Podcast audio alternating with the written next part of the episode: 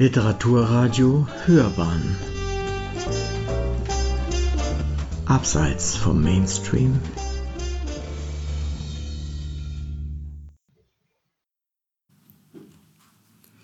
Willkommen bei der zehnten Ausgabe der Glockenbachwelle. Diese Welle ist einer ganz besonderen Größe gewidmet, und zwar Rockstar-Legende Freddie Mercury. Der britische Musiker, Mitbegründer, Komponist und Frontsänger der Band Queen, der als einer der bedeutendsten Rocksänger der 70er und 80er Jahre in die Geschichte einging, ist sicherlich allen ein Begriff. Falls nichts, garantiere ich Ihnen, ist er es sicher nach dieser Welle. Es wird flamboyant, denn Freddy leuchtet auch nach seinem Tod noch. Die heutige etwas kleinere Runde in der Glockenbach Buchhandlung. Petra Schulz, Inhaberin und Buchhändlerin der Glockenbach Buchhandlung, Pamela Scholz, Buchhändlerin aus Leidenschaft, meine Wenigkeit Stephanie Sack, ich blocke auf Nur lesen ist schöner, sowie unser heutiger Gast Nicola Bardola, Literatur- und Musikkritiker und Autor des Sachbuches Mercury in München im September 2021 erschienen bei Heine Hardcore. Herzlich willkommen, Nicola. Ja, vielen Dank für die Einladung. Schön ist es hier. Wir sind live in der Buchhandlung. Ab und zu gibt es noch ein paar Geräusche von draußen. Aber das macht es ja nur noch. Das macht es authentisch, genau. Pamela, magst du uns kurz erzählen, was unsere ZuhörerInnen heute erwartet? Ja, zu gerne. Und zwar wollen wir uns über ein Stück Musikgeschichte unterhalten, wir wollen uns mit guter Unterhaltung auf einer Welle tragen und durch München spülen lassen.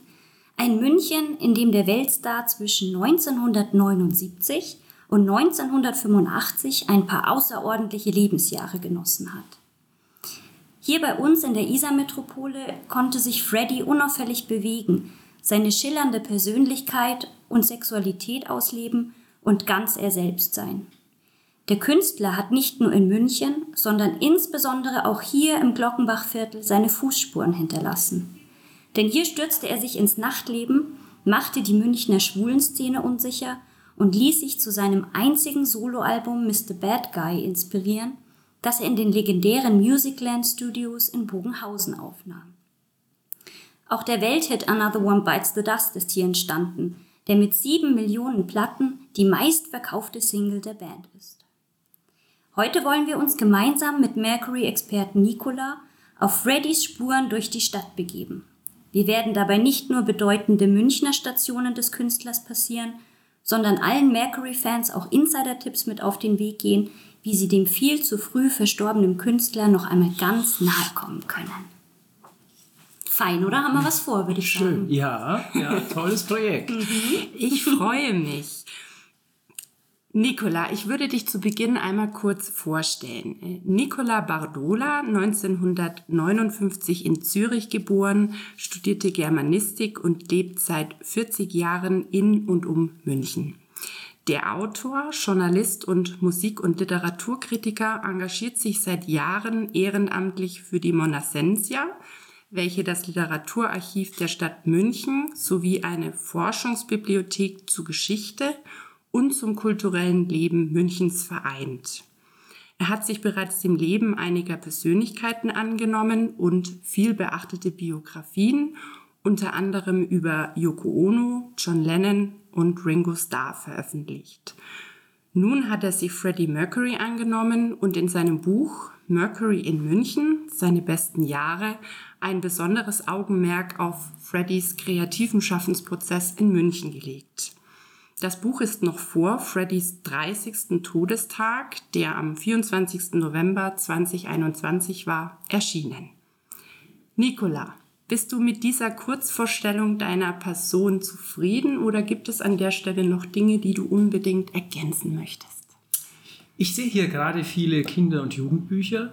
Ich habe lange in der Internationalen Jugendbibliothek in Schloss Bludenburg gearbeitet und äh, mache eigentlich seither Leseförderung. Mhm. Bücher, Bücher lesen, man kann nicht früh genug anfangen. Das mhm. ist vielleicht noch ein wichtiger Punkt in der Vita, weil das hat mich dann nie verlassen. Das habe ich sehr früh gemacht. in München und äh, bespreche seither Kinder- und Jugendbücher und äh, rezensiere, übersetze äh, die, die Kinder- und Jugendliteratur und wir veröffentlichen auch, das ist eine Gruppe von Leseförderern, wir veröffentlichen Bücher zur, zum Spracherwerb, äh, zur Leseförderung. Ja, das könnte man vielleicht noch ergänzen, weil hier sind wir ähm, Auf jeden Ort. Fall. Und äh, Kinderliteratur, da stimme ich dir zu, ist ganz wichtig, nimmt eine ganz entscheidende Rolle ein. Ähm, ich spreche da aus Erfahrung als Mutter. Ähm, denn auch meine Tochter ähm, wird sehr früh an Bücher herangeführt oder bekommt eben hat Berührungspunkte mit Büchern. Bist du denn dann heute immer noch mit der Schloss Blutenburg in irgendeiner Weise verbunden? Wir sind eng verbunden. Ich bin da immer wieder und äh, das ist, läuft ja sehr gut jetzt dort. Das ist die weltweit größte Bibliothek, die internationale Kinder- und Jugendbücher sammelt. Der ganze Schlosshof ist unterkellert, eine halbe Million Bücher plus Magazine extern. Also es ist eine, ein kulturelles Schloss, das wir hier in München haben. Nebst der Monazensia, dem Gedächtnis, dem literarischen Gedächtnis Münchens, haben wir auch die IJB. Das ist schon toll, was hm. München alles bietet im Bereich Buch. Ich, ich bin da voll bei dir. Ich hatte letztes Jahr die Gelegenheit, mir sogar die Unterkellerung, die Bücher anzusehen. Ich hatte so einen kleinen exklusiven äh, Rundweg, den ich ähm, mit zwei anderen Bloggerinnen genießen durfte. Und es ist unglaublich, was da für Schätze verborgen liegen. Ähm, ist also allen Münchnern und auch allen Besuchern von außerhalb sehr ans Herz gelegt. Da ist ja unter anderem auch das Michael Ende Museum und sehr viele andere Ausstellungen ähm, zu besichtigen. Bevor wir ins tiefere Gespräch einsteigen und uns gemeinsam auf der Mercury-Welle durch die Stadt tragen lassen, möchte ich dich bitten, dich einigen Shortcuts anzunehmen. Bitte antworte intuitiv und entscheide dich, wenn es geht, in erster Linie für eine der beiden Antwortmöglichkeiten. Es sei denn, es geht nicht anders und du musst beide wählen. Nicola, Film oder Buch? Buch. Hm. Bohemian Rhapsody oder Another One Bites the Dust? Beides. Kann ich verstehen. Beides großartige Songs. München oder Zürich? München. Ja, ja. Ich bin schon so lange hier. Ja. Asbach Cola oder Gin Tonic? Äh, Gin Tonic, auch im Sinne Freddys. Also Gin war schon eins seiner Lieblingsgetränke. Hm. Pop oder Rock? Ja, Rock. Ja. Ich meine, immer Ausflüge in die Popmusik. Es gibt ja viele Überschneidungen. Ich habe mit den Beatles angefangen und ich meine, äh, Obladi Oblada von Paul McCartney ist ja eigentlich der Todesstoß der Rockmusik. Also das, das geht eigentlich gar nicht, ja. Dass das noch bis zur Trennung so lange gedauert hat, dass John Lennon dieses Hello Goodbye Gesinge äh, ertragen hat. Das ist äh, also Paul McCartney war Olivenöl und John Lennon war Zitrone. Und da mm, und, und Paul ist halt eher Popmusik und äh, John war eher die Rockmusik und ich tendiere doch stärker zu John Lennon, über den ich eben auch eine Biografie geschrieben habe. Spannend, danke für die Antworten. Das gibt ja schon einen kleinen Einblick in deine Persönlichkeit. Ähm, es ist das Privileg unseres Gastes, zu Beginn unserer Glockenbachwelle in die Rolle des Buchhändlers zu schlüpfen und Bücher an den Mann oder an die Frau zu bringen, die man sich auf gar keinen Fall entgehen lassen darf. Nicola, bevor wir später näher auf dein Buch über Freddys Jahre in München eingehen, stell dir vor, die Buchhändlerinnen und ich verschwinden und du bist der Einzige im Laden. Plötzlich steht eine Kundin vor dir, sie hat gesehen, dass noch Licht brennt, sie hat ihr letztes Buch eben ausgelesen und benötigt jetzt unbedingt neuen Lesestoff. Welche drei Bücher würdest du ihr empfehlen? Aktuell ähm, würde ich ihr empfehlen äh, Engel der Trübsal. Ist gerade erschienen in einer neuen Übersetzung bei Rowold. Äh, das ist ein Roman von Jack Kerouac und Teile davon sind erstmals auf Deutsch erschienen. Das ist, sind über 500 Seiten, ist großartig neu übersetzt und äh, der Autor wurde gerade 100 Jahre alt. Jack Kerouac, der berühmte Autor von On the Road. Und ähm, das eröffnet nochmal einen Blick auf einen Autor, der äh, ganz großartige Naturbeschreibungen äh, geleistet hat äh, und der die amerikanische Gesellschaft in den 50er Jahren so prägnant porträtiert hat, äh, das hat heute noch Gültigkeit und äh, das würde ich ihr ans Herz legen. Äh, ansonsten äh, lese ich natürlich im Zusammenhang mit äh, Freddy in München äh, immer noch viele Romane ähm, und Texte, literarische Texte, ähm, die damit zu tun haben. Und gerade jetzt bin ich wieder auf einen Text gestoßen, äh, Jörg Fauser, äh, Alles wird gut. Ähm, ist ein Roman, ein Text, Dialogroman, der hier in dieser Gegend auch entstanden ist und wo man sehr viel mitbekommt von ähm, München in der Zeit. Äh, Christopher Roth, 200d, äh, ein Roman, der auch äh, das Glockenbachviertel hier mhm. schildert äh, oder die Diskothek Sugar Shack, in der sich Queen oft aufgehalten haben, 1980, äh, 81, ganz detailliert. Also da sieht man, wie wichtig eigentlich auch Literatur ist, um ein Ambiente zu verstehen, um Stimmungen äh, aufzunehmen und dann auch zu übertragen auf die Persönlichkeiten, mit denen man sich gerade beschäftigt. Ansonsten natürlich Pflichtlektüre, äh, Hans Pleschinski, Bildnis eines Unsichtbaren, ähm, äh, ganz großartiger Roman, der auch das äh, schwule äh, München zeigt damals äh, und auf ja, der Dame würde ich mitgeben, und hier sehe ich es gerade, Hans Pleschinski am Götterbaum, mhm. äh, sein Paul Heise-Roman, den habe ich selber noch nicht gelesen, den habe ich noch vor mir, da freue ich mich sehr. Äh, Hans Pleschinski, ein großartiger Autor, der es versteht, äh, vergessene Persönlichkeiten oder halb vergessene Persönlichkeiten oder äh, Lücken in der Geschichts-, in der literarischen Geschichtsschreibung äh, zu füllen. Und äh, eigentlich versuche ich dasselbe. Und äh, er macht es in Romanform, ich mache es äh, als Sachbuch. Wunderbar, Nicola. Ich freue mich sehr, dass du tatsächlich unseren ersten mhm. Interviewpartner Hans Bleschinski der Glockenbach-Welle quasi aufgegriffen hast und äh, dich auch für ganz wunderbare äh, Bücher entschieden hast, die mit München und der Glockenbach-Welle verwoben sind und die natürlich wunderbar zu unserer heutigen Welle passt. Wenn in zwei Wochen die Dame dann wieder in die Buchhandlung kommt, mhm. äh, berichtet ihr mir bitte, äh, wie diese Buchtipps bei ihr angekommen sind. Auf jeden Fall. Ich bin, ich bin mir jetzt schon sicher, dass sie ganz begeistert okay. Auf jeden Fall. Bin ich mir ich bin gespannt. Ja. Pamela, das Glockenbachviertel ist nicht nur die Heimat der Glockenbach-Buchhandlung, es hat auch Freddy mit offenen Armen empfangen. Möchtest du als Standortexpertin, als Glockenbach-Expertin näher auf das Viertel und Freddys Verbindung zu dieser Stadt und zu diesem Stadtteil eingehen. Das mache ich sehr gerne, Steffi. Denn ich bin wirklich froh, in so einem schönen, kunterbunten und liberalen Viertel arbeiten zu dürfen. Ähm, hier wohnen so wunderbare, bodenständige und herzliche Menschen. Das erlebe ich äh, jeden Tag hier. Und also mich wundert es nicht, dass, der, dass sich der Freddy hier wohlgefühlt hat. Wie, äh, Nicola, wie ist denn dein Bezug zum Viertel? Kam das erst durch das Buch oder äh, warst du hier vorher schon unterwegs auch? Erzähl mal. Ja, also ich war das erste Mal in München 1979 und ähm, mein späterer Schwibschwager äh, hatte eine Wohnung im Glockenbachviertel. Mhm. Und meine spätere Frau hat bestätigt, dass wir im Glockenbachviertel waren und ihn hier besucht haben. Aber äh, das war halt schon ein bisschen so ein Glasscherbenviertel. Mhm. Also das war nicht so wie heute. Äh, das war schon äh, ziemlich ruppig mhm. und äh, eher heruntergekommen, so von der Atmosphäre.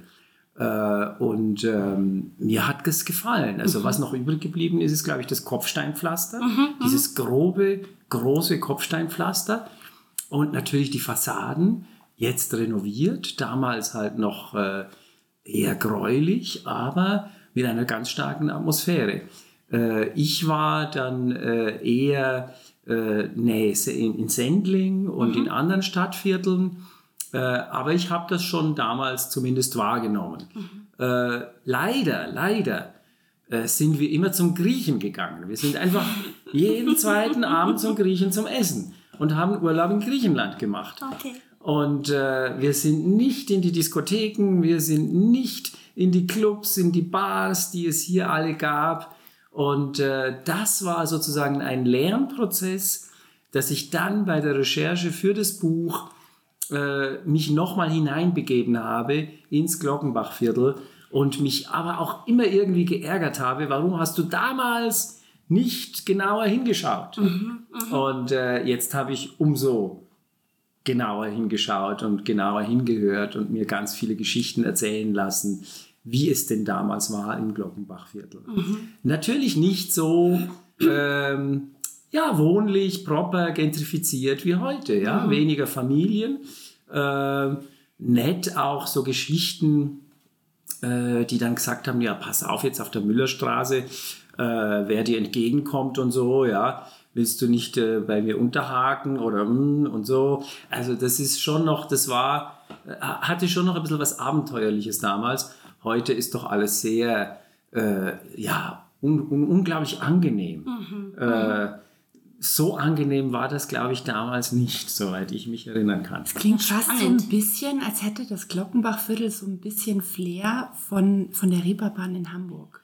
Ja, Weil das ja finde ich so ein ein schöner bisschen Vergleich. Verrucht. Ja, Und ja. äh, ich weiß noch, ich habe dort nämlich gelebt, dass als ich dorthin gezogen bin, meine Familie gesagt hat, also da bewegst du dich aber als Frau bitte nicht alleine. Ja. Ja, also immer gucken, dass du männliche Begleitung hast, habe ich natürlich nicht Nee. gemacht.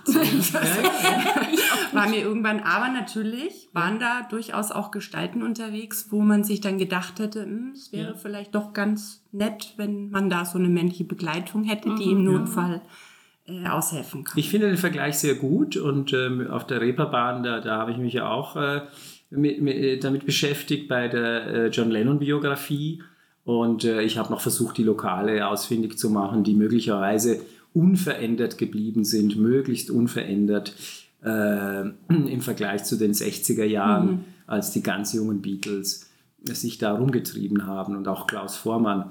Äh, und, und das war eigentlich eine ähnliche Recherche auch. Und natürlich, also diese Viertel verbindet schon einiges, ja. Wobei ich sagen muss, mein letzter Besuch im Pimpernel, das ist auch schon Jahre her, da wurde mir mein Führerschein und meine, mein Geldbeutel geklaut. Oh. Also gefährliche... Noch ist was- Genau, noch ist was Noch ist was da. Genau. Ja, das finde ich eine sehr schöne Geschichte. So Wir ist sind, es. So harmlos ist es noch nicht. Nee, hier. ist es noch nicht. Ja. Aber wenn ich mir eben vorstelle, dass Freddy auch damals gefeiert hat und da sah das Ganze wahrscheinlich noch ganz anders aus. Äh, nicht, also das Pimpernel ist, ist ziemlich gut erhalten. Ja, ja. Äh, man sieht im Pimpernel auch noch beim Eingang, Mhm. äh, über dem Eingang so eine kleine Terrasse. Mhm. Äh, da war früher ein Sofa. Und äh, es ist belegt, dass Giorgio Moroder, der große Produzent und Gründer der Musicland Studios, auf diesem Sofa äh, links und rechts äh, zwei Damen Mhm. äh, da seinen Sekt getrunken hat und du hast den Überblick über die Diskothek, über, über, de, über das Innere des Pimpernels. Äh, und, und das war das Pimpernel, das auch äh, Freddy kennengelernt hat. Und natürlich war es damals noch ein bisschen wilder als, aber heute kann immer noch einiges passieren im Oh, Pimpernel. auf jeden Und es ist Fall. immer noch beliebt und es ist von der Struktur, also vom Grundriss, ist es immer noch so wie damals. Also sehr, sehr ähnlich. Und sie versuchen auch die Stimmung ein bisschen äh, nostalgisch zu bewahren. Das ja. finde ich gut. So wie das äh, Paradiso Tanzbar auch, das frühere Old Miss Henderson. Stimmt, genau. Und eine der äh, Stationen eben auch im Buch, an denen Freddy war. Und äh, das ist ja auch ganz toll, diese, diese Hotspots. Ähm, du hast im Vorsatz und im Nachsatz des Buches ist jeweils eine Karte drin mit einem Stadtspaziergang, so dass man das wirklich ganz toll nachvollziehen kann. Und äh, wir haben uns mal fünf besondere Stationen da rausgepickt und ich würde dir einfach mal so einen Namen zuwerfen und vielleicht magst du ein bisschen was dazu erzählen. Vielleicht nicht allzu viel verraten, dass man es noch nachlesen kann, aber so was dir gerade spontan einfällt. Pimpernel haben wir jetzt quasi eigentlich schon abgehakt, deswegen werfe ich jetzt Sebastianseck in die Runde. Sebastianseck, äh, vielleicht eine der wichtigsten Kneipen für Freddy, äh, denn der Wirt im Sebastianseck war der Winnie Kirchberger, ursprünglich Österreicher. Er hat äh, das Restaurant betrieben gemeinsam mit seinem Vater und äh, er war die große Liebe von Freddy und äh, äh, belegt ist sozusagen, sind seine Rosenwürfe äh, in, in, ins, ins erste Stockwerk durch so offene Fenster. Äh, belegt ist die Geschichte, äh, dass er zum Geburtstag Winnies einen Mercedes abgestellt hat und mit einer Schlaufe um das Auto herum äh, vor dem Lokal. Äh, und ähm, ich hatte das Glück, äh, die Wirtewohnung im ersten Stock auch äh, besuchen zu dürfen. Da wohnt jetzt eine Schweizer Schauspielerin drin. Äh, und äh, sie ist selbst äh, vielleicht nicht Queen-Fan, aber sie beschäftigt sich sehr mit Freddy. Und sie weiß natürlich auch, dass Freddy da eine Zeit lang eheähnlich mit Winnie Kirchberger gelebt hat. Mhm. Äh, damals äh, ziemlich äh, Avantgarde, ja, also das, äh, der Assistent Peter Freestone kam zum Saubermachen und Wäsche waschen und äh, Winnie und Freddy ließen es sich gut gehen. Und äh, sie hat mir die Wohnung gezeigt und äh, wir haben auch den alten Grundriss rekonstruiert und witzigerweise steht ihr Sofa genau da, wo Winnies und Freddys Doppelbett war. Mhm. Und Najette hat mir erzählt, dass sie sehr oft, wenn sie aus dem Sofa aufsteht, hoch äh, sich erhebt, immer wieder dann denken muss, was war da vor 40 Jahren los, mhm. wo ich jetzt hier gemütlich sitze. Und sie hat auch eine schöne Freddy-Grafik aufgehängt. Mhm.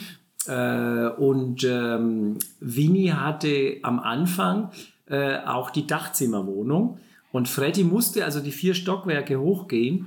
Und äh, das Treppengeländer, das ist altes, schwarzes Eichenholz. Das ist immer noch dasselbe wie mhm. damals. Mhm. Und das ist wirklich eine Himmelsleiter. Äh, es ist ein fensterloses Treppenhaus, hat aber ein Kompluvium. Das heißt, oben ist ein Fenster und äh, dadurch ist ständig Tageslicht. Mhm. Und es äh, ist schon witzig, wenn man sich vorstellt, wie Freddy diese Treppe damals mhm. hochgegangen ist. Es ist immer noch dieselbe Treppe, mhm. um zu seinem Liebhaber Winnie Kirchberger zu kommen. Also da Sebastians Platz, Sebastians Eck. Ähm, wir haben ja also der Dietmar Holzapfel von der Deutschen Eiche und der Herbie Hauke vom Rockmuseum. Äh, wir haben äh, eine Petition eingereicht bei der Stadt, eine Statue, eine Freddy-Statue in München mhm, mhm. aufzustellen. Das wird zurzeit diskutiert. Und ein schöner Platz könnte sicher der Sebastiansplatz sein. Es mhm. würde niemanden stören. Es ist Fußgängerzone. Und äh, wir kennen die Statue in Montreux. Mhm. Dort ist sie Publikumsmagnet. Sie ist ein ganz wichtiger touristischer Faktor. Äh, ich glaube, für München wäre eine, ein Freddie Mercury-Denkmal eine ganz spannende Geschichte. Äh, wir haben ja eine Freddie Mercury-Straße seit mhm. kurzem.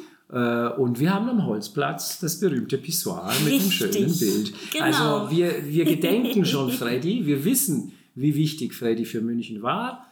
Ähm, aber ich denke, dieses Bewusstsein wächst weiter, weil die Bedeutung von Freddie Mercury tatsächlich auch immer, immer größer und vielschichtiger wird. Mhm. mhm. Ich habe mir das vorhin tatsächlich gedacht. Ich habe es mir nämlich nicht nehmen lassen, dieses Pissoir äh, nochmal genau unter die Lupe zu nehmen und auch dein Buch da mit passender Szenerie äh, quasi einzufangen. Und da habe ich mich tatsächlich gefragt, ob es in München ein Denkmal, eine Statue gibt. Aber gibt es bis dato nicht. Ich wusste eben von der mhm. Straße. Ähm, gibt es ja seit letztem Jahr, genau. Aber so eine Statue fände ich persönlich auch gut, weil wir haben in München ja unglaublich viele Denkmäler. Ähm, und äh, ich sag mal, er war eine Größe und er war mit der Stadt sehr eng verwoben. Und ähm, ich glaube tatsächlich, dass das auch viele Besucher von außerhalb nochmal in die Stadt locken mhm, könnte. Mhm. Oder auch natürlich viel mehr Menschen nochmal dazu einladen könnte, weil sie es präsenter äh, in ihrem Blickfeld haben, ah, Freddy, der hat hier irgendwie eine Bedeutung, da muss ich mal recherchieren. Ja, also ich kenne die Situation in Montreux sehr gut, da steht die Statue schon sehr lange und die ist unglaublich wichtig für die ganze Stadt. Und äh, als ein, also der, der Urorganisator der, der Feiern, jedes Jahr findet an Freddys Geburtstag in Montreux finden so Gedenktage statt. Die kommen aus der ganzen Welt in die Schweiz, nach Montreux an den Genfer See um da zu feiern. Äh, und ähm, der hat etwas nervös gesagt, wie bitte, München plant äh, eine Statue. Ach so. Äh, das war dann schon... Äh, Gäste ähm, abzugreifen. Äh, ja gut, mhm. aber ich glaube, äh, die zwei Statuen nehmen sich nichts. Mhm. Also das ist überhaupt kein Problem. auch wenn in München eine kommt, dann wird das nur noch die, die, die, die vielfältige Verehrung für Freddy äh, auch im Detail noch weiter steigern und äh, es wird sicher sehr spannend. Wir haben uns ja im Vorfeld überlegt, ob wir nicht irgendwie einen Queen oder einen Freddy-Song einspielen. Ich merke aber gerade, die Nachbarn übernehmen das quasi. Bist du sicher, dass die das die Nachbarn sind? Ich glaube, das ist Freddy, der hier. Äh, oh, die musikalische Untermalung ist quasi auch da. Es ist nicht ganz Rock, aber. Ja, aber Freddy ist sehr, also ist sehr eklektisch auch. Also was, was äh, da ist Oper, da ist Klassik. Äh, War ja alles äh, dabei. Ja, und dieses vorsichtige Antippen äh, gefällt mir sehr gut. das habe ich mich eh auch gefragt. Was würde Freddie Mercury heutzutage für einen Song schreiben wohl? Also schwer zu sagen. Äh, ich schätze, er wäre immer noch aktiv. Mhm. Man siehe Brian May, Roger Taylor. Äh, sie kommen übrigens demnächst nach München ins Olympiastadion äh, sind immer noch unterwegs und ich glaube, Freddy würde immer noch Musik machen, das kann er nicht lassen. Das war seine große Leidenschaft und äh, damit hat er sich ausgedrückt, hat sein Wesen ausgedrückt und kann mir nicht vorstellen, dass er irgendwie den Job komplett gewechselt hätte. Ich glaube, Musik ist, war sein Leben und er würde heute noch Songs komponieren mhm. oder würde in irgendeiner Weise äh, mit seinen äh, Kumpels weitermachen. Und dann wäre wahrscheinlich auch der Bassist John Deacon immer noch dabei, der sich ja nach seinem Tod zurückgezogen hat, der in eine Krise gestürzt ist und äh, der das einfach nicht verkraftet hat, den Tod Freddys und der da nicht mitmachen will beim Lebendighalten von Queen mhm. äh, mit verschiedenen Ersatzsängern jetzt Adam Lambert mhm. und vorher andere. Ähm, das wollte er einfach nicht mitmachen, das kann er nicht und das, dafür habe ich auch Verständnis. Ja, Freddy würde immer noch Musik machen. Und er würde vielleicht immer noch ins Henderson gehen. Unsere nächste Station nämlich. ja, das Old Miss Henderson. Genau. Äh, zwei Gehminuten von der Deutschen Eiche entfernt. Äh, ein ähm, Lokal, das äh, heute Paradiso Tanzbar heißt und das äh, noch ganz stark das Interieur bewahrt hat, wie es damals war. Mhm. Äh, also der Spiegel ist noch so, die Kacheln, die Disco-Kacheln, äh, sehr vieles ist noch vergleichbar wie damals. Äh, erzählt wird äh, vom Old Miss Henderson, dass ähm, Barbara Valentin und Freddy wussten, dass man dort nach äh, 1 Uhr nachts durchaus noch reingehen konnte und im hinteren Bereich dort wurde weiter ausgeschenkt. Ja, also es war Polizeistunde, eigentlich war geschlossen, aber im hinteren Bereich konnte man weiter feiern. Das war ja sowieso damals die große Kunst, äh, die Barbara Valentin beherrscht hat. Sie wusste bei jedem Wirt, wo geht's weiter und wie geht's weiter. Es gibt auch das Petit Café, äh, hochinteressant, eine winzige Borzen, äh, die hat ein Separé. Wenn man das nicht kennt, merkt man das gar nicht. Äh, es ist abgeteilt und hinten ist nochmal ein kleiner Raum. Mhm. Und was in diesem kleinen Raum alles passiert ist, das können wir uns nur vorstellen. Alles Mögliche ist denkbar. Also, und Barbara Valentin war da. Heute hängt noch im Petit Café ein Foto von Barbara Valentin. Äh, und die Paradiso Tanzbar wurde natürlich legendär und weltberühmt, weil Freddy zu seinem 39. Geburtstag gesagt hat, den werde ich hier feiern. Mhm. Äh, allerdings hat er sie komplett umdekorieren mhm. lassen. Er wollte so den Black and White Ball nachahmen aus den USA und hat ihn da in München äh, umgesetzt. Die, das komplette Lokal wurde schwarz-weiß dekoriert. Er selbst hatte seinen Strampelanzug an, seine, seine Karo, seine schwarz-weiße Karohose äh, und dann so eine Military-Jacke. Äh, und äh, er ist gekommen, so wie er ist. Und alle anderen mussten in Drag kommen. Alle. Und ich war in London beim Fotografen, äh, der damals aus London eingeflogen wurde. Und er hat gesagt, als Freddy ihm am Telefon gesagt hat, alle kommen in Drag, hat er gesagt, ja, ja kein Problem. Äh, er ist ja als Fotograf da. Alle Das heißt, auch er, Auch er musste, musste. in Drag kommen und äh, da gibt es wunderschöne Geschichten, wie sich seine Perücke beim Aufziehen des Films an der Kamera einfädelt Oh in den nein. Schraubverschluss und wie er dann sich zurückziehen muss, die Perücke wegnehmen muss und wieder das alles äh, ent, ähm, äh, die Haare aus, dem, äh, aus der Schraube und so weiter. Also es ist sehr viel passiert.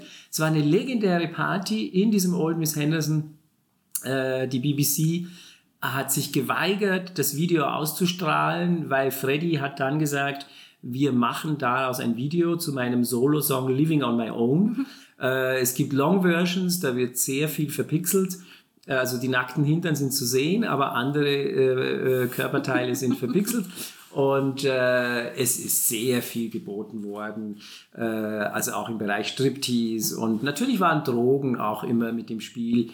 Ähm, aber es war eine Party, von denen viele sagen, eine der größten Rock'n'Roll-Partys ever. Äh, wie gesagt, im September äh, 85 zu seinem 39. Geburtstag. Viele haben gedacht, das ist vielleicht Freddys Abschied von äh, München, äh, war aber ganz sicher nicht so geplant. Es, Im Nachhinein kann man es so interpretieren. Äh, Freddy hatte durchaus die Absicht, auch danach noch äh, weiterhin in äh, München zu bleiben. Er hatte ja dann einen neuen Liebhaber, äh, den Jim Hutton. Und äh, mit Winnie hat er Schluss gemacht. Und äh, Jim Hutton in seinen Memoiren sagt, äh, Freddy hat ihn gefragt, willst du nicht nach München kommen? Wir leben in München. Jim Hutton war Friseur. Wir finden einen schönen Arbeitsplatz für dich, entweder in einem Hotel. In London war er als Hotelfriseur in einem Fünf-Sterne-Hotel beschäftigt. Das können wir in München auch organisieren. Jim Hutton war offen. Also es wäre möglich gewesen. Äh, warum es dann nicht so kam, ist eine komplexe, interessante Geschichte.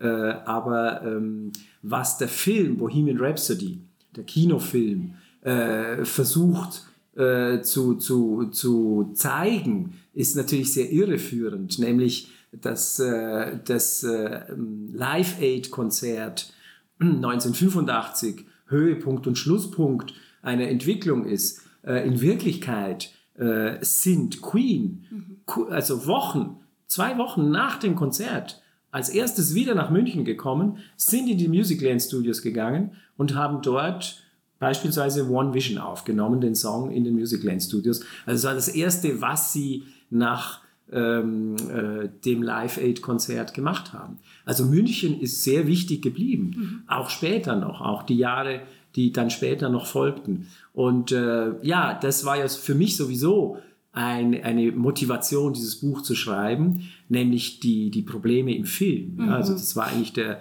der, der, der Urgrund, warum ich gesagt habe, so geht's nicht. Ja, München wird abgehandelt in zehn Minuten und ähm, ich wusste, dass äh, auf dem Album The Game von 1980 steht, äh, gedruckt auf dem Cover, Special Thanks to the People of Munich. Auf keinem anderen Album steht Special Thanks to the People of London, of Tokyo, of New York. Nur dort steht ein spezielles Dankeschön an die Bevölkerung von München. Und äh, München war so wichtig und in diesem Film schneidet das so schlecht ab. Das war eigentlich mit eine Motivation, dieses Buch zu schreiben. Das ist lustig, weil das wäre einer unserer Fragen gewesen, die wir dir Genau. unbedingt stellen wollten, ähm, weil mir das auch aufgefallen ist und ich meine auch gelesen zu haben, dass es eine negative Kritik an dem Film gab, was Barbara Valentin anbelangte, weil die in diesem Film ja gar, gänzlich gar keine Erwähnung fand und sie ja auch eine sehr enge Bezugsperson und eine wichtige Station und eine wichtige, ein wichtiger Mensch in Freddys äh, Leben war. So, und wir haben tatsächlich auch bei den Stationen äh, gelesen, ähm, da werden ja zwei Wohnungen von Barbara äh, Valentin auch als Station erwähnt und eine davon ist ja sogar hier in der Hans-Sachs-Straße gewesen, Haus Nummer 22. Hast du dir die auch angeschaut? Hattest du da auch Möglichkeit? Leider nein. Ich kenne einen Special Guest, der sie sehr gut kennt, die Wohnung. Äh, ich war nie drin. Ähm, und äh, ja, äh, klar, Hans-Sachs-Straße war ein Zentrum für Freddy. Barbara Valentin äh, hat es hier geliebt. Und im Nil hatte sie ja ihren Stammplatz. Und äh, Manfred Krischer hat ja nach ihrem Tod ihren Stammplatz freigehalten, monatelang, ja, hatte ihre Zigarettenpackung und ihren Lieblingsdrink und da durfte sich niemand hinsetzen. Äh, das war natürlich äh, äh, Barbara Valentin, äh, also äh, als der, der Film, der, der hat ja eine sehr lange Genese hinter sich gehabt. Äh, äh, ähm, Sascha Kohn sollte zuerst äh, die Hauptrolle spielen. Dann waren die Drehbücher zu gewagt. Äh, es wurde ja dann ein fast familienfreundlicher Hollywood-Film, sehr schöner Film, aber äh, auch harmloser Film äh, daraus und äh, es gab verschiedene Entwicklungsstufen. Und äh, man hat äh, im Vorfeld äh, sich gefragt, mit welcher Schauspielerin wird man Barbara Valentin besetzen in diesem Film? Und die Münchner Jahre müssten äh, nach Drehbuch eine wichtige Rolle spielen im Film. Tun sie aber nicht und Barbara Valentin taucht nicht auf. Also es, sie wurde gar nicht besetzt als, als Rolle. Als, als Sie kam auch gar nicht zur Erwähnung. Also Nein, sie wird überhaupt nicht erwähnt, Weise. in keinster Nee, Weise. ja. Auch das war wieder ein Grund, warum ich gesagt habe. Sie war so wichtig und ich habe recherchiert. Und es gab zwei, sagen wir drei wichtige Frauen im Leben Freddys. Äh, die Mutter, äh, Bulsara, Jar Bulsara, äh, Mary Austin, seine, seine große Liebe in London und Barbara Valentin. Und äh, seinen vorletzten Geburtstag in London, den er schon im Privaten nur noch gefeiert hat, aber großprivat in Garden Lodge, äh, da gibt es die Fotos. Ähm, Barbara ist an der Herzseite Freddys, sitzt sie, auf der links neben ihm. Und Mary Austin rechts neben ihm. Drumherum nur die männliche Entourage, die Köche und die ganzen Assistenten und Freunde Freddys. Äh, und das war ein Jahr vor seinem Tod. Also sie blieb wichtig bis zuletzt. Es gibt Fotos noch aus Montreux, äh, als er die letzten Aufnahmen gemacht hat. Auch da war Barbara Valentin noch dabei. Und äh, also der Film wird in keinster Weise den, den Realitäten gerecht. Das alles war mit Motivation, äh, dem auf den Grund zu gehen und zu recherchieren, was ist alles passiert damals. Ich musste noch gerade dran denken, als du das mit Jim Hutton auch erzählt hast und dass sie eigentlich nach München ziehen wollten. Wie schön das wäre, wenn sie dann hier in Barbaras Wohnung äh, die Hans-Sack-Straße runtergingen und dann hier mal kurz im Buchladen vorbeischauen und sich neue Lektüre holen. Wobei Freddy ja nicht so der Leser war, habe ich bei dir gelesen, gell? aber auch das hätten wir geschafft. Ja, das wäre die ultimative Herausforderung. bei Freddie Ja, Mercury. ja, ja. Genau. aber das wäre Ja. eine sehr schöne Vorstellung. Ja, und, und es gibt ja nicht nur die, diese schönen Vorstellungen, sondern es gibt ja auch die beschriebenen Szenen äh, hier im Glockenbachviertel. Eine äh, ist im Erinnerungsband von Jim Hutton geschildert, äh, als Freddy ganz spontan beim Spazieren, hier vielleicht in der Hans-Sachs-Straße, dem Jim in die Arme springt. Das war so eine Spezialität von ihm. Er war ja sehr spontan, sehr leicht, sehr wendig äh, und, und auch äh, gelenkig. Und, äh, du musst, wenn jemand dir in die Arme springt, dann fängst du ihn auf. Ja? Und er war so verknallt und so glücklich, dass er ihm einfach in die Arme gesprungen ist. Und Jim Hutton erzählt dann, dass ihm das total peinlich war, dass er sich umgeschaut hat, ob das jetzt jemand gesehen hat. Und dann hat Freddy gesagt, nein, kein Problem, hier ist das möglich. Und wenn man nach den Ursachen fragt, warum es ihm so gut gefallen hat, dann war das auch, dass schon in den 80er Jahren hier eben Händchen halten möglich war für, für, äh, für zwei Männer und zwei Frauen. Und äh, das äh, ist, ist die eine, eine wichtige Besonderheit. Neben den Musicland Studios, neben der Musik. Und beides kommt zusammen. Und das ist eine Fusion, die, die halt wirklich hochspannend ist. Und äh, München und Queen gehören zusammen. Ich glaube, Freddy wäre auch ein mega Fan gewesen von den Ampelmännchen. Ja, Ich weiß gar nicht, wann die entstanden sind, aber sicher Ja. noch nicht vor allzu langer Zeit. Ja.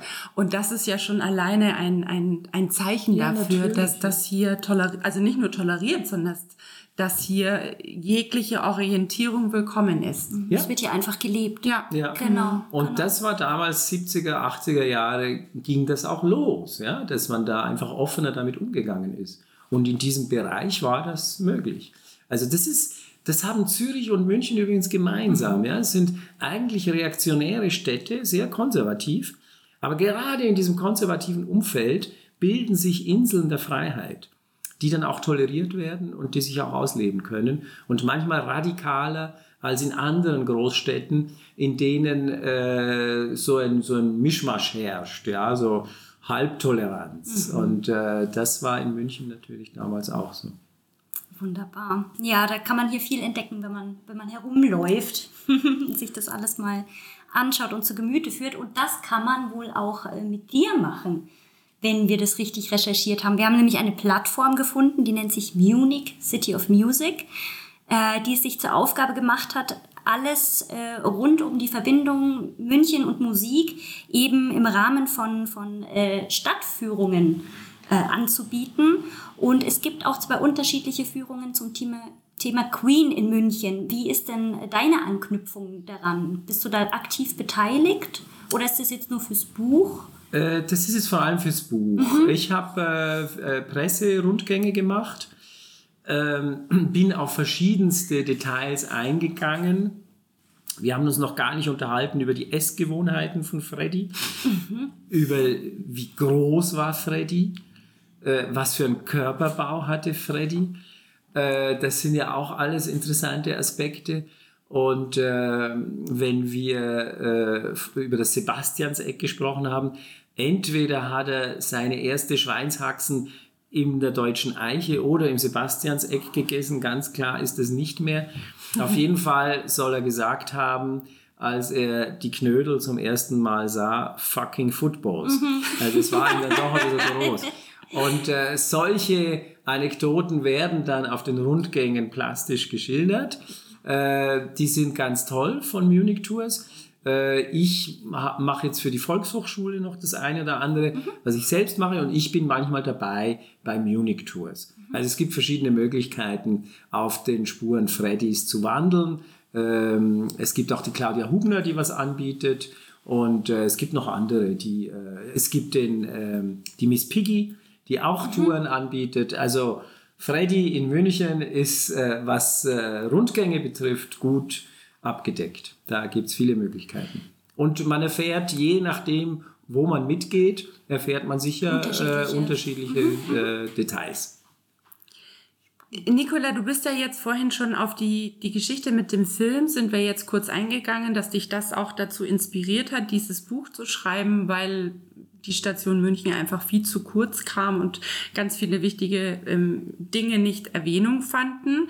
Ähm, wir haben jetzt auch gesehen, dass in der Parsinger Fabrik ja seit März eine Ausstellung namens Queen, a Bohemian Rhapsody läuft, die du zusammen mit dem Herbert Hauke, dem Leiter des Münchner Rockmuseums, kuratiert hast. Da wurden ja Fotos, Plakate, Texte, Schallplatten und Videos des Künstlers bzw. der Band Queen zusammengetragen. Und ähm, ich bin mir sicher, dass Queen-Fans hier auf jeden Fall auf ihre Kosten kommen. Ich habe es mir bislang noch nicht angesehen. Die Ausstellung ist aber noch bis Ende Juni ähm, anzusehen. Magst du uns kurz verraten, was man dort alles bestaunen kann? Ich habe mir sagen lassen, dass dort eine Latexhose unter anderem zu sehen ist, die Freddy auf der Europatour getragen hat. Ja, äh, und die führt, äh, egal wer sie sieht, der erste Ausruf, was? Freddy war so klein. Okay, es ist eine Latexhose, die spannt natürlich, ja, die kann man ein bisschen ziehen. Aber ähm, wie groß war Freddy? Also die Plattenfirma äh, sagte immer 1,76. Äh, jetzt nur als, als, als äh, Kontrast, Lars Reichhardt, der Sohn von Barbara Valentin, hat ja ein Buch, ein sehr lesenswertes Buch über seine Mutter geschrieben. Äh, und ich habe ihn dann daraufhin noch interviewt und wollte noch weiter ins Detail gehen. Und er hat mir gesagt, also meine Mutter war 1,71. 1,71, 70, so. Und Freddy war kleiner. Ja, das würde bedeuten, Freddy war unter 1,70. Äh, also wie gesagt. Äh, dann gibt es Fotos, äh, der frühe Freddy trug enorme Absätze. Also es war noch in der Glamrock-Phase. Freddy hat sich ja stark verändert. Ja? Also er hatte äh, während der frühen Phase noch mit Bohemian Rhapsody äh, war er stark geschminkt, lange Haare, androgynes, äh, äh, androgyne Erscheinung, äh, zum Teil feminin, äh, wie man hier sagt, ein Krischperl mit ganz dünnen Ärmchen die man sieht, weil er eben hautenge Anzüge trägt. Und dann hat er sich von Village People in New York inspirieren lassen und er, er ging dann sozusagen weg von der Textile Bitch hin zum Lederkumpel. Und es, gibt wund und es gab wunderbar, es gibt wunderbare Fotos wo, wo der Übergang zu sehen ist. Also da hat er noch seinen Strampelanzug an, ja, den, den dünnen. Er hat Ballettschuhe an mhm. auf der Bühne beim Live-Konzert, hat schon eine Lederjacke und die Biker-Cap. Mhm. Also oben ist er dann schon, mhm. der, und die Haare wurden schon kürzer. Und dann kam noch der Schnauzer hinzu. Und äh, der Strampelanzug verschwand und die Ballettschuhe auch. Dieser äh, Strampelanzug, der verfolgt uns. Ja.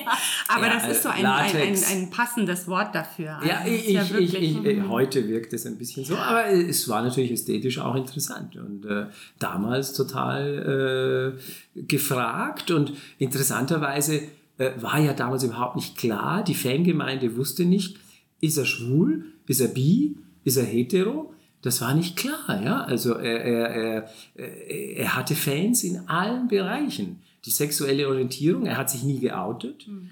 Äh, der Inner Circle wusste, ja, dass er Männer liebte, aber er liebte auch Mary Austin und bis mhm. zuletzt. Und ähm, ein Outing damals war natürlich ganz was anderes als heute. Er ist ja zoroastrisch getauft, zoroastrisch begraben. Äh, in der zoroastrischen Religion äh, gibt es Schwulsein nicht. Mhm. Äh, und für seine Eltern wäre das ein großes Problem gewesen. Äh, also hat er sich in diesem äh, Kreis nicht geoutet.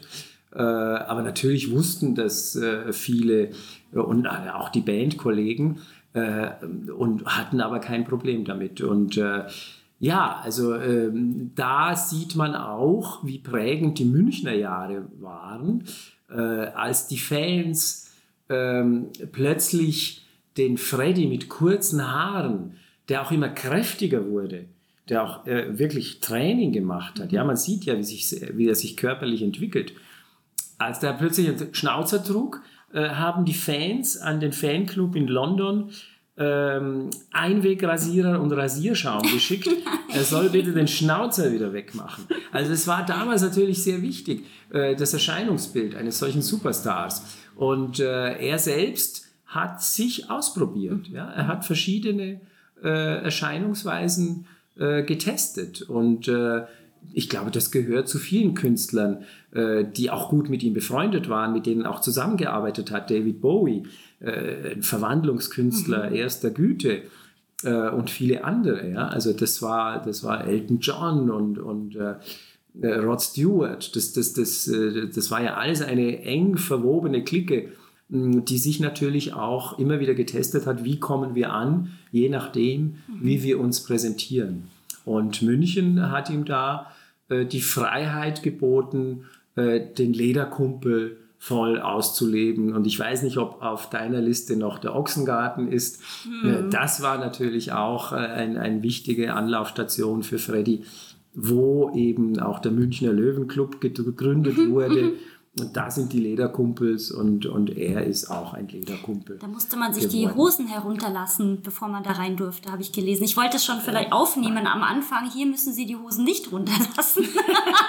Bei der so, Glockenbachwelle. So hat mir Manfred Stavenhagen erzählt, der erste Präsident des Münchner Löwenclubs mhm. und Gründer.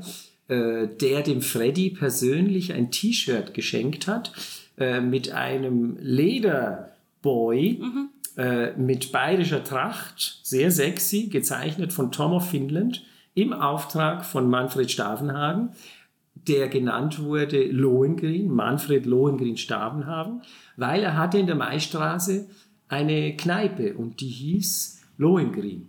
Und dort hat er dem Freddy dieses T-Shirt geschenkt und man sieht Freddy im September 79 auf einem Konzert mit diesem T-Shirt, mit dem bayerischen Lederkumpel. Also das ist alles sehr eng vernetzt und sehr viele Geschichten, Ja, äh, die dann während der Recherche aufgetaucht sind. Äh, dieses Foto galt immer als äh, Freddy mit dem Eiche-Shirt. Er hat gesagt, ja, Eiche-Shirt, okay, aber was genau? Und es war eben nicht das Eiche-Shirt, sondern es war Tom of Finland, der berühmte Grafiker, mh, der im Auftrag von Münchner Lederkumpels äh, dieses T-Shirt designt hat. Und ich glaube, es war ursprünglich vorgesehen, dass die Frauenkirche noch mit abgebildet ist, oder? Und dann kamen die, aber also es sind quasi so zwei Balken, die rechts Balken, und links. Steffi, ja, Balken, genau. Ganz genau. Der, der, äh, der, der Tom of Finland hat dann dem äh, Manfred Stavenhagen geschrieben, äh, ich weiß nicht mehr, wie eure Frauenkirche ausschaut. Nehmt den Kumpel, setzt ihn rein in die Frauenkirche und das Plakat gibt es ja bis heute. Ähm, das war die Einladung zu einem Lederkumpelkongress weltweit äh, zum Münchner Oktoberfest. Und das war das Motiv. Äh, da wurden dann noch die Frauentürme hinzugefügt. Also das ist der Wahnsinn. Ich könnt ihr stundenlang zuhören, weil das sind so viele Infos und so viel Wissen. Und das hat mich auch so an dem, an dem Buch fasziniert. Aber nicht nur, nicht nur dieses ausführlich über Freddy, sondern auch diese Rahmengeschichten, die du herum äh, erzählst, um das Bild zu komplettieren, wie jetzt von dem, von diesem Maler äh, Tuke. Da erzählst du eben nicht nur, Freddy hatte ein Bild von dem, sondern du umreißt auch kurz noch diese faszinierende Geschichte von dem Maler oder wie Brian Mays Vater sich gefühlt hat, als sein Sohn eben diesen musikalischen Weg beschreiten wollte. Und das ist, ähm, und da habe ich mich gefragt, wie lange hast du denn für diese Recherche, für dieses Buch gebraucht und, und woher stammt dieses enorme, auch musikalische Hintergrundwissen? Also das ist wirklich faszinierend. Vielen Dank. Äh, es, es war auch einfach schön zu recherchieren, weil, weil das eine kam zum anderen. Ähm, ich ähm, habe, äh, ich glaube, ich war 16, als Bohemian Rhapsody rauskam.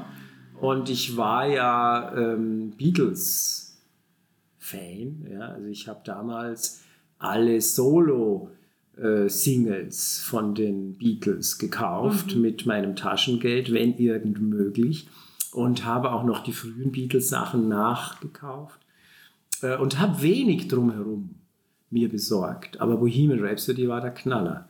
Also das war, das hat mich mit 16 Jahren völlig aus den Schuhen geschmissen und äh, äh, es war auch interessant, weil sofort klar wurde, wie, wie vielfältig diese Band ist, weil auf der B-Seite war Roger Taylors I'm in Love with My Car, ein ganz anderer Song, ein Rocksong. Und äh, dieses Bohemian Rhapsody war, äh, wie es Ingeborg Schober in ihrer allerersten Queen-Besprechung, die jemals in Deutschland erschienen ist, es war ja Art Deco-Rock, das war ja atypisch. Die Jungs hatten alle Hochschulabschluss. Das war damals in der Rockmusik nicht üblich. Ja. Das waren schon in gewisser Weise auch Feingeister, ja. vor allem Brian May auch als, als Astrophysiker. Und äh, Freddy war auch ausgebildeter Grafikdesigner. Ja. Er hatte sein Studium abgeschlossen am Ealing College. Und äh, da kommen also diese Intellektuellen zusammen und schaffen einen Song, der äh, tatsächlich äh, vieles in den Schatten gestellt hat, was ich von den Beatles kannte und was auch die Beatles solo produziert haben. Also seither hatte ich äh, Queen auf dem Schirm, bin aber dann schon eher, also mich hat dann eher das politisch äh, engagierte, die politisch engagierte Rockmusik interessiert. Also äh, Bruce Springsteen, Jackson Brown, ähm, äh, Patti Smith, also Leute, die, die die Rockmusik verbinden mit, äh, mit einer gewissen Aussage. Und da war Freddy natürlich immer, äh, Gefühl ist alles. Ja? Meine Songs, äh, also gerade Bohemian Rhapsody wird ja heute äh, in ähm, äh, Uni-Arbeiten wird, wird, wird das als Gedicht interpretiert und eigentlich sind sich die äh, Sprachwissenschaftler einig inzwischen, dass das ein Coming-out-Text ist. Ja, also dass der, der, ganze, der, der ganze Song äh, ein, ein Coming-out, was natürlich diese ungeheure Leidenschaft auch erklärt. Und das erklärt auch äh, das Erfolgsgeheimnis in gewisser Weise von den Queen-Songs. Also da steckt der ganze Freddy drin. Und in den anderen Songs die anderen Jungs, die sich da auch verwirklicht haben. Eine ungeheure Leidenschaft, aber recht apolitisch. Wir wollen unterhalten. Mhm. Und äh, mir war das damals so als 20, 25-Jähriger ein bisschen zu wenig. Mich haben auch die Leute interessiert, die äh, geschaut haben, kann man Rockmusik auch als nicht Vehikel, aber als Möglichkeit nehmen, auch sich politisch zu, zu äh, äh, äußern in, in gewisser Weise. Ähm, trotzdem äh, ist, ist, ist, ist, Queen, sind, sind Songs gelungen, sind Alben gelungen, vor allem auch in der Münchner Zeit, die, die heute noch Bestand haben und, äh, und, und zu den wichtigsten Werken der Rockmusik gehören. Äh, Rockmusik hat mich schon immer beschäftigt, also war ein Grundwissen da. Mhm. Äh, und dann äh, führt natürlich oft das eine zum anderen. Was mich dann auch immer interessiert, ist das Menschliche, das Leidenschaftliche. Und da habe ich immer auch geschaut, äh, links und rechts, was ist noch passiert. Mhm. Ja, und das gilt vor allem für München. Also was ist in der Zeit in München passiert? Ähm, oder was war die Grundlage ja, für, für, ähm, für ein München, das Freddy so fasziniert hat. Und da ist an allererster Stelle natürlich Giorgio Moroder zu nennen, mhm. der Gründer der Musicland Studios, die es jetzt seit 50 Jahren gibt. Also, sie mussten ja dann geschlossen werden, äh, Ende der 80er Jahre, wegen U-Bahn-Bau auch. Ähm, aber äh, bis dahin äh, war München und das kann man sich heute gar nicht mehr vorstellen, ein Zentrum der Rockmusik. Mhm. Also gerade die Musiclands, es gab noch viele andere Studios in München. Sie sind aus der ganzen Welt, sind die, sind die Musiker hierher gekommen. Äh, das ist Electric Light Orchestra, Led Zeppelin, Deep Purple, Rolling Stones. Äh, die waren alle in den Musicland Studios. Und Mack, Reinhold Mack, war oft der Toningenieur und dann auch der Produzent äh, oder Co-Produzent bei Queen. Ähm, man hat ja gar nicht mehr gesagt, wir gehen in die Musicland Studios, äh, äh, äh wir gehen in, ins Mackland. Mhm, ja? Mhm. Äh, und Mack, Mac, das gefällt halt auch den äh, englischen äh, Rockmusikern. Das, das ist, ist ein knackiger Name und wird auch verewigt im Song Dragon Attack, der ja entstanden ist im Sugar Shack äh, und äh, Brian May hat ihn geschrieben, aber sie waren alle im Sugar Shack und Brian May beschreibt das, äh, wie er um zwei Uhr nachts plötzlich diese Eingebung für diesen Song hat, entstanden wirklich im Sugar Shack und gesagt hat, Leute, wir fahren sofort vom Sugar Shack in der Herzog-Spitalstraße in die Musicland Studios und dort haben sie sofort den ersten Take aufgenommen von Dragon Attack und dort gibt es die Zeilen uh, It's got to be Mac. Es muss Mac sein. Und uh, Let's go back to the Shack. Uh, und mein Lektor hat äh, Shack von Großbuchstabe S zurück äh, korrigiert in Kleinbuchstabe Shack, S-H-A-C-K. Mhm. Äh, es sei eine Hütte. Dann habe ich gesagt, nein, es ist nicht eine Hütte, es ist das Sugar Shack, es ist ein Eigenname, der bleibt groß. Ja? Das wusste natürlich, wussten damals die wenigsten. Und äh, das Sugar Shack, dem widme ich ein eigenes Kapitel, mhm. Weil dort ähm, auch sich der Sound von Queen verändert hat. Äh, sie haben äh, in der Früh, als nicht mehr so viele Gäste da waren, hat vor allem auch Brian May, hat alte Songs äh, dem DJ gegeben und lass das mal laufen und hat so die Leute beobachtet, hat sich auch, auch den Sound angehört und hat gemerkt, das ist viel zu pompös, das ist zu voll. Und äh, da sind diese abgespeckten Studioversionen entstanden, wozu Dragon Attack gehört und dann natürlich auch Another One Bites the Dust, mhm. äh, mit vielen Lücken. Also es ist ein sehr trockener, äh, grooviger, schwarzer Disco-Sound.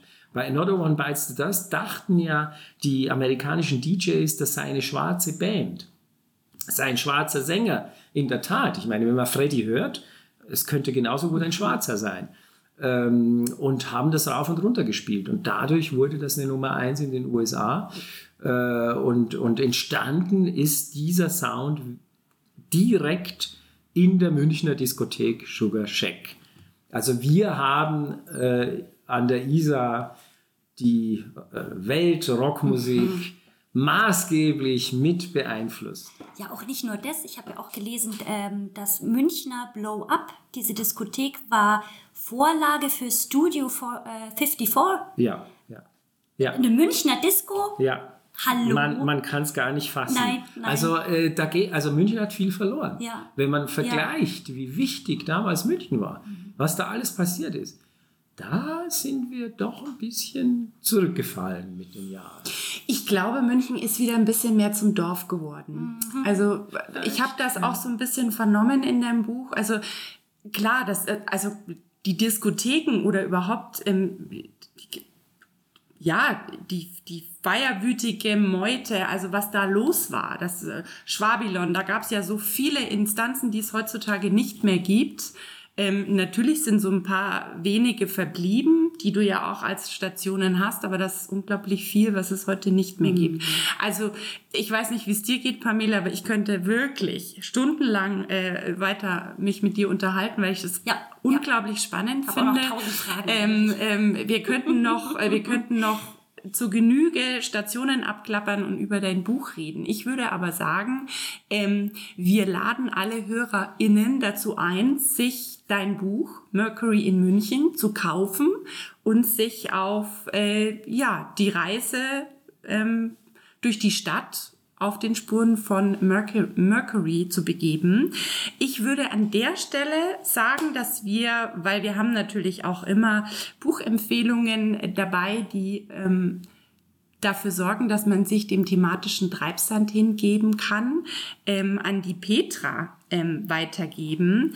Denn äh, sie hat heute Buchempfehlungen für uns parat, ähm, denen man sich hingeben kann, wenn man Blut geleckt hat durch dein Buch, Nicola. Vielen Dank erstmal. Ich bedanke mich. Sehr gerne.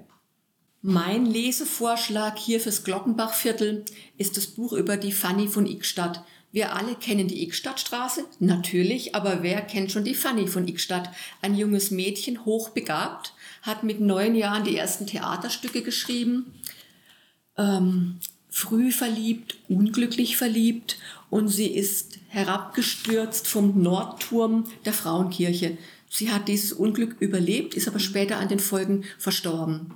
Was war genau der Grund? War es Liebeskummer? Die Familie und die Kirche und die Polizei sprechen von einem tragischen Unglück. Die öffentliche Meinung war eine andere. Es gibt die Autorin, die Münchner Autorin Maria Magdalena Leonhardt und ihr ist es gelungen, uns mit Hilfe von unveröffentlichten Dokumenten diesen Fall wirklich gut aufzurollen. Für mich war es spannender als manch ein Krimi. Also unbedingt lesen. Welcher Verlag? A-Litera Verlag. Ah, schön. Dann natürlich ein Buch für die Isar-Vorstadt, ganz klar, das Glockenbachviertel. Wer sich aber weiter hinaus wagen möchte ins Gärtnerplatz, Dreimühlen und Schlachthoffviertel, der wird in diesem Buch auf jeden Fall fündig. Geschrieben von Martin Arz, Hirschkäfer Verlag. Egal, was man aufschlägt, der alte Südfriedhof, die Gipsköpfe, äh, die Veränderung der Isar, Gärtnerplatz. Ich finde, ähm, warum in die Ferne schweifen? Hier ist es wunderschön. Und Martin Arzt, müssen wir noch mit dazu sagen, der Verleger vom Hirschkäfer Ja. Verlag, war ja auch Mitinitiator für die Renovierung dieses äh, The Pissoir-Projekts für das Ja. am Holzplatz. Genau. Ach ja. Da, und äh, genau, da ist jetzt das Konterfei von Freddie Mercury Wow. drauf. So schließt sich der Gut, Kreis. so schließt sich gell? der Kreis. Sehr gut, dann herzlichen Dank, gerne. Petra.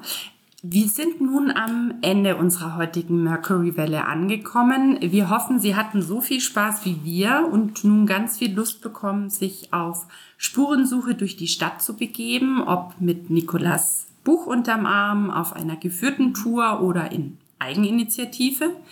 Besuchen Sie die Glockenbach-Buchhandlung. Dort finden Sie auch alle vorgestellten Bücher.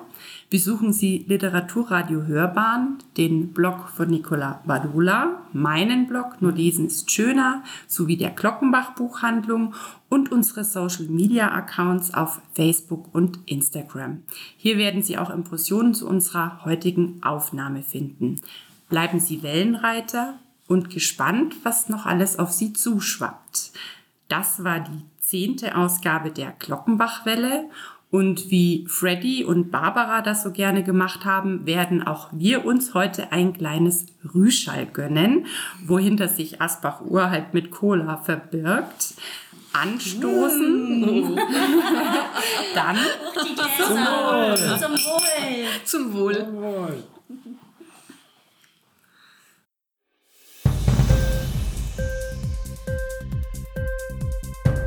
Dir die Sendung gefallen? Literatur pur, ja, das sind wir. Natürlich auch als Podcast. Hier kannst du unsere Podcasts hören. Anchor, Spotify, Apple Podcast, iTunes, Google Podcasts, radio.de und viele andere mehr.